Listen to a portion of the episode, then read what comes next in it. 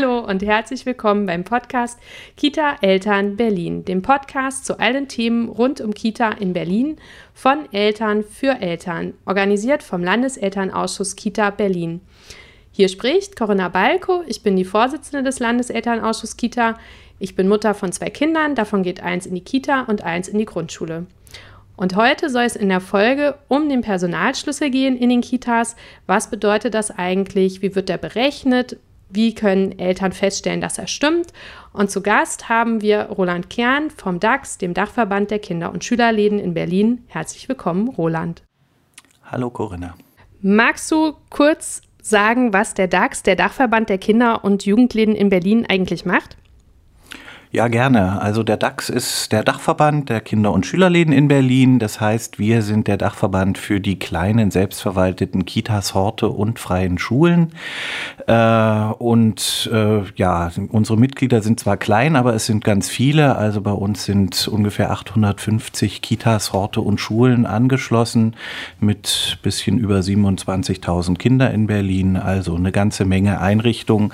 In der Regel eben, wie gesagt, Eltern und Pädagogen Pädagogen schließen sich zusammen, haben, gründen einen Verein, betreiben eine kleine Kita bei uns, mittlere Kita-Größe, 20 bis 25 Plätze oder einen kleinen Hort oder eine kleine Schule. Genau, da kann man das ja wahrscheinlich mit dem Betreuungsschlüssel ganz gut erkennen. Also wenn ich jetzt in einer kleinen Kita 20 oder 25 Kinder habe, wie viele Erzieherinnen und Erzieher habe ich denn dann für die? Na, in der Regel habe ich so bei 20 Kindern vier Erzieher, bei 25 Kindern fünf Erzieher. So ganz Pi mal Daumen kann man ja sagen, der Erzieher-Kind-Schlüssel in Berlin äh, oder die Erzieher-Kind-Relation ist so 1 zu 5, 1 zu 5,5. Also das haut schon hin, je nachdem, wie groß der Stellenumfang ist. Ne? Manche machen viele lange, große Stellen, manche teilen das eher auf. Insofern ein bisschen unterschiedlich, aber ungefähr 1 zu 5. Genau. Was passiert denn, wenn da jemand jetzt krank wird oder ausfällt, in Urlaub fährt? Ja, das ist in so, in so einem kleinen Laden ist das schon äh, dann immer eine Herausforderung. Also äh, das gehört ja ganz normal zum Geschäft dazu. Ne? Urlaub macht jeder und krank wird auch fast jeder mal. Wenn man da so Berliner Durchschnittszahlen nimmt, kann man sagen, fast 20 Prozent der Arbeitszeit eines äh, ganz normal äh, durchschnittlichen Beschäftigten ist Fehlzeit wegen Urlaub und Krankheit. Das passiert also bei uns auch. Das heißt, in gewisser Weise ist es eingeplant. Also Urlaub Urlaub trifft uns nicht überraschend, Krankheit dann doch immer ein bisschen. Und äh, ja, also zum größten Teil fangen wir das mit der Planung auf. Aber wenn es überhand nimmt und äh, in einem kleinen Kinderladen reichen zwei Menschen, die krank sind, dass es überhand nimmt, dann denken wir über Elterndienste nach. Das ist unser klassisches Mittel. Aber irgendwann, wenn es zu viel wird, müssen wir auch Öffnungszeiten einschränken und so weiter. Ja, genau. Ich habe jetzt auch gedacht, Elterndienste, was ist das denn? Na, Elterndienste ist, dass Eltern mit aushelfen in der Betreuung der Kinder. Also das ist sozusagen, so sind Kinderläden mal gestartet, dass Eltern das hauptsächlich alleine gemacht haben. Dann kamen die Erzieher dazu. Insofern bei uns gehört das immer schon ein bisschen zur DNA, dass äh, die Eltern nicht so weit weg sind von der Kita. Das macht den Charme aus. Und manche würden sagen, es ist auch das Furchtbare am Kinderladen, dass man so schnell dran ist. Also ne, die kleine, kleine kuschelige Betreuungsform bekommt man nur, wenn man ein ein bisschen mehr dafür tun muss. Äh, das ist schon so. Äh, aber letztlich, ne, nach 50 Jahren Kinderleben in Berlin, wir sind am Ende auch ganz normale, eben nur kleine und ein bisschen anders gestrickte Kitas wie alle anderen auch. Ja, wir kriegen häufiger mal Zuschriften, dass sich Eltern Sorgen machen, dass in ihrer Kita der Betreuungsschlüssel nicht eingehalten wird. Ähm, wie können das denn Eltern überhaupt rausfinden, ob das bei ihnen in der Kita eingehalten wird? Naja, so ganz einfach ist es nicht. Einerseits, ich kann das berechnen. Also wir als DAX haben zum Beispiel auf unserer Homepage auch so ein kleines Programm, mit dem man das einfach ausrechnen kann. Dazu muss man dann wissen, äh, wie alt sind die Kinder in einer, äh, in der betreffenden Kita und welchen Betreuungsumfang haben sie. Das erste können die Eltern meistens ein bisschen abschätzen. Das zweite, ja, so halbwegs, äh, aber damit kann ich schon mal berechnen, ob es ungefähr hinhaut. Und äh, wenn ich dann denke, oh, da fehlt aber ganz viel, dann muss ich mal meinen Kita-Träger, meine Kita-Leitung oder meinen Kita-Träger fragen und mir es von dem vorrechnen lassen. Das kann der dann hoffentlich. Genau, und wenn man dann feststellt, da fehlen jetzt zwei Leute, habe ich denn die Möglichkeit, mich da als Eltern ähm, zu beschweren oder mich dafür einzusetzen, dass diese Stelle irgendwie besetzt wird? Naja, also die Stellenbesetzung ist natürlich nicht Aufgabe der Eltern, sondern Aufgabe des Kita-Trägers. Damit tut er sich äh, zurzeit nicht unbedingt leicht. Das hat jetzt äh, mit Corona gar nichts zu tun, sondern wir haben einfach äh, ja seit Jahren äh, einen ganz großen Ausbau an äh, Kita-Plätzen. Äh, mit dem, mit diesem Ausbau hält der Ausbau der Fachkräfte, der auch enorm ist, nicht so richtig stand. Das heißt, wir haben einen Fachkräftemangel. Es ist total schwer, offene Stellen zu besetzen. Nichtsdestotrotz Nichtsdestotrotz, der Träger muss sich drum bemühen, die aller, allermeisten tun das auch. Und äh, es wäre dann, also wie gesagt, nicht Job der Eltern, das zu machen, aber Job der Eltern vielleicht oder besonders der Elternvertreter, äh, dem Träger da auf die Füße zu treten damit er das tut. Wenn man den Eindruck hat, ich komme da gar nicht voran und der Träger kümmert sich da gar nicht drum, dann kann man sich natürlich beschweren. Also einerseits äh, kann man das an eure Strukturen, ne, an Bezirkselternausschuss oder so herantreten, aber die staatliche Stelle, die dafür zuständig ist, ist die Kita-Aufsicht. Kita-Aufsicht ist ein Teil hier der Senatsjugendverwaltung, an die kann sich am Ende jeder wenden. Ja, und die Kita-Aufsicht, wenn sich da jemand beschwert, wird dann an den Kita-Träger wieder herantreten und sagen, was ist denn los bei dir? Also also erstens, die hat auch einen Überblick. Jeder Kita-Träger muss sein Personal in so eine große Datenbank eintragen. Also die Kita-Aufsicht kann da ganz schnell gucken, ist es so oder ist es nicht so? Vielleicht ist es ja auch nur ein Eindruck. Ja, also das äh, kommt ja dazu, dass sozusagen der in dem Personalschlüssel, den man berechnen kann bei uns auf der Website, ähm, der hat noch nicht so ganz so viel damit zu tun, wie die Einrichtungssituation vor Ort ist. Ja, ich hatte eben schon über die Fehlzeiten gesprochen wegen Krankheit und Urlaub. Es gibt aber auch andere Fehlzeiten, zum Beispiel wegen Fortbildung, äh, wegen all der Arbeit, die Erzieherinnen tun müssen, die nicht unbedingt in der Gruppe stattfinden. Auch das ist Zeit, die ich als Elternteil nicht unbedingt sehe. Ja, ich denke, äh, huch, das ist aber hier ein schlechter Personalschlüssel. Im Kita-Gesetz steht doch was von 1 zu 9 für die Dreijährigen und bei mir betreut eine Erzieherin 15 Kinder. Das kann doch nicht sein. Kann sehr wohl sein, weil eben, wie gesagt, diese ganzen äh, Fehlzeiten oder auch anderen Zeiten, anderen Arbeitszeiten äh, der Erzieher da noch mit drinstecken im Personalschlüssel. Das heißt, auch wenn ich manchmal sozusagen vielleicht im Garten eine Erzieherin mit 20 Kindern sehe, wäre das noch abgedeckt von dem, was gesetzlich erlaubt ist? Das kann durchaus sein. Also kann man jetzt nicht sagen, auf jeden Fall oder auf gar keinen Fall, sondern dann muss ein Träger und eine Kita-Leitung muss halt in der Lage sein, das ist deren Job, nachfragenden Eltern zu erläutern, also wir haben hier eine Einrichtung mit so und so viel Kindern und so und so viel Angestellten und das haut mit dem Personalschlüssel schon hin. Äh, und so und so ist dann unser Einsatzkonzept. Ne? Also gerade in den Randzeiten, große Kitas äh, äh, können nur so lange Öffnungszeiten anbieten, wie es hier in Berlin üblich ist, weil sie in den Randzeiten Gruppen zusammenfassen. Das geht also gar nicht anders. Ne? Und wenn wir jetzt sozusagen Quereinsteiger haben oder Leute, die mitmachen, die zählen dann beim Personalschlüssel dazu? Also ist das okay, wenn zum Beispiel eine Aushilfskraft dann alleine in der Gruppe ist?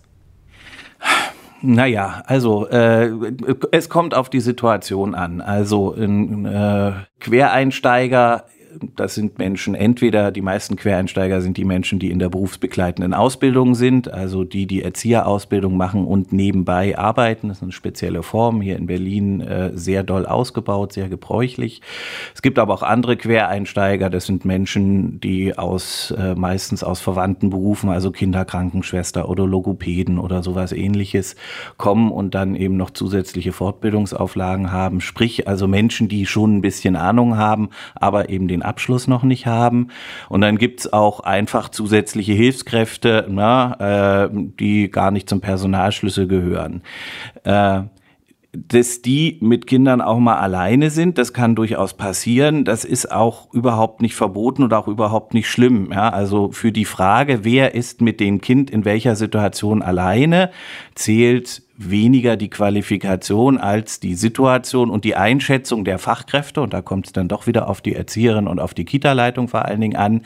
Kann die Person in der Situation das? Ja, also ist die äh, Quereinsteigerin, die jetzt hier seit zwei Jahren schon ist äh, oder seit einem halben Jahr, ist die in der Lage, jetzt diese Gruppe von fünf Kindern auch mal äh, über eine bestimmte Stunde alleine zu betreuen. Also da gibt es kein Verbot, das ist äh, durchaus zulässig, aber die Kita muss sich das angucken. Genau, nee, ich würde aus meiner Sicht auch einfach nochmal ergänzen wollen, wenn ich als Eltern in der Kita beobachte, dass ähm, mir eine Situation seltsam vorkommt oder ich das Gefühl habe, der Betreuungsschlüssel wird nicht eingehalten, dass man da sehr offen mit der Leitung oder auch dem Team darüber sprechen kann, dass man dazu einen Elternabend machen kann. Wir hatten bei uns in der Kita mal einen sehr schönen Elternabend, wo sehr ausführlich erklärt wurde, wie viel äh, Mitarbeiter mit vollen also volle Kräfte da sind, wie viele Honorarkräfte.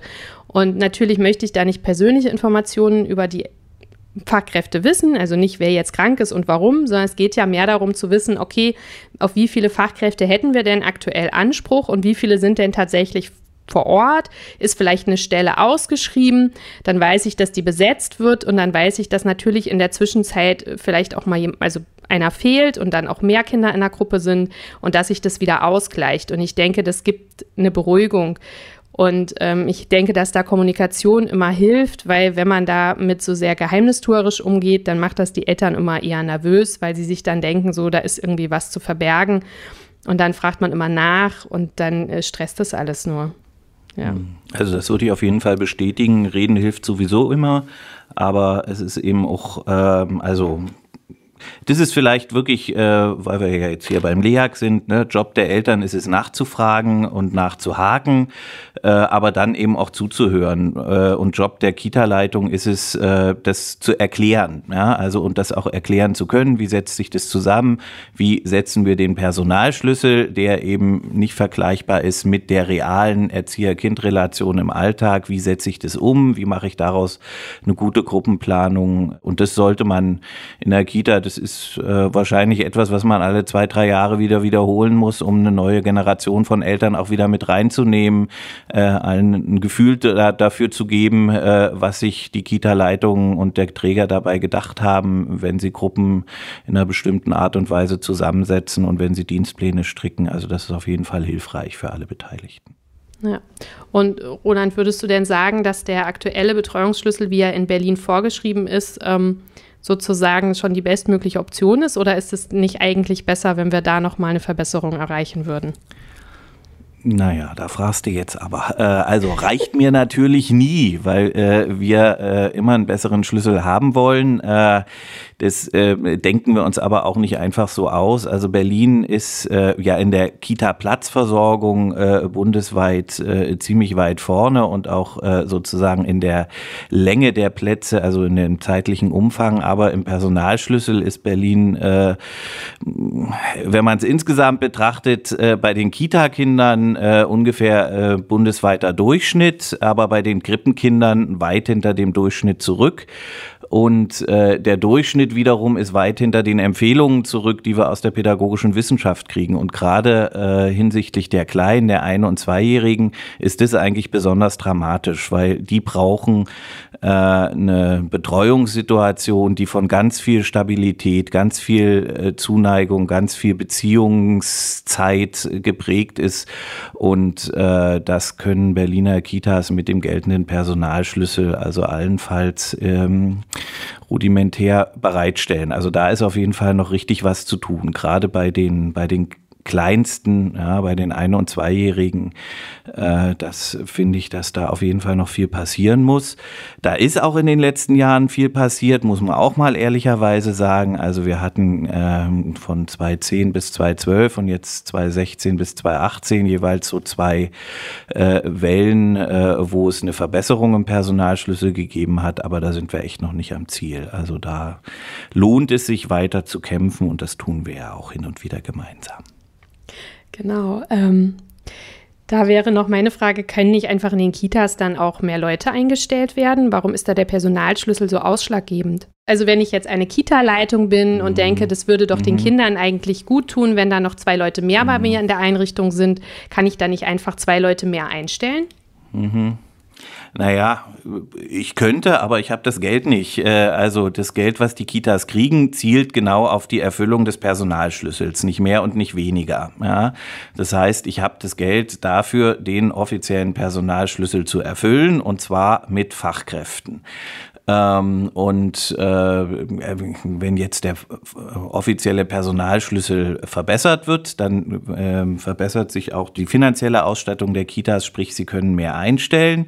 Das Problem, was wir haben, ist, äh, dass die Leute nicht unbedingt da sind. Und da muss man immer so ein bisschen so eine zweistufige Strategie fahren aus unserer Sicht. Also einerseits, äh, wir sind als DAX der Meinung, dass äh, man durchaus auch, also dass die Kitas davon profitieren, dass auch Menschen mit anderen Berufsbiografien da reinkommen. Das bleibt eine pädagogische Veranstaltung und den Hut müssen die Pädagoginnen und Pädagogen da aufhaben. Aber äh, dass äh, die vielen Quereinsteiger, über die viele Kitas in Berlin auch stöhnen, die sehen wir durchaus auch als Bereicherung, weil die nochmal Biografien und Lebenssituationen in die Kitas reinbringen, äh, die da traditionell gar nicht so vertreten waren. Also wir sehen das durchaus positiv und denken, äh, na, also da, da sollte ruhig auch weiterhin eine Offenheit sein, äh, solche Leute reinzuholen.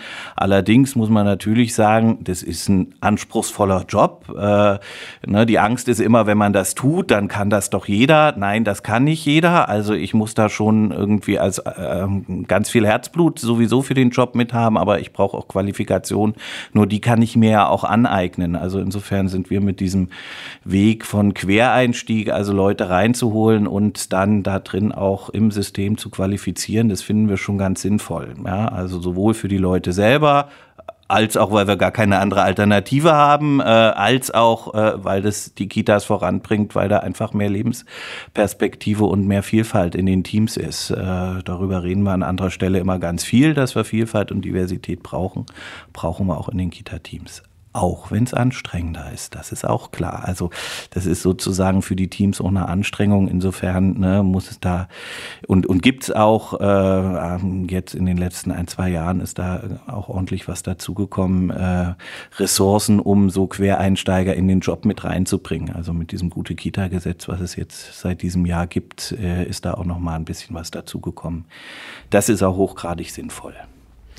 Ja, ich danke dir. Ich würde sagen, das Thema Quereinstieg behandeln wir dann auch noch mal in einer eigenen Folge. Das würde jetzt den heutigen Rahmen sprengen. Heute sollte es ja um den Personalschlüssel gehen. Ich hoffe, alle, die zuhören, haben etwas Neues gelernt. Wir würden uns sehr freuen, wenn ihr uns schreibt, wie euch alles gefallen habt, ob ihr noch Fragen habt. Ihr könnt uns erreichen unter eltern.leag-berlin.de oder auch bei Facebook oder bei Twitter. Und dann bis zum nächsten Mal.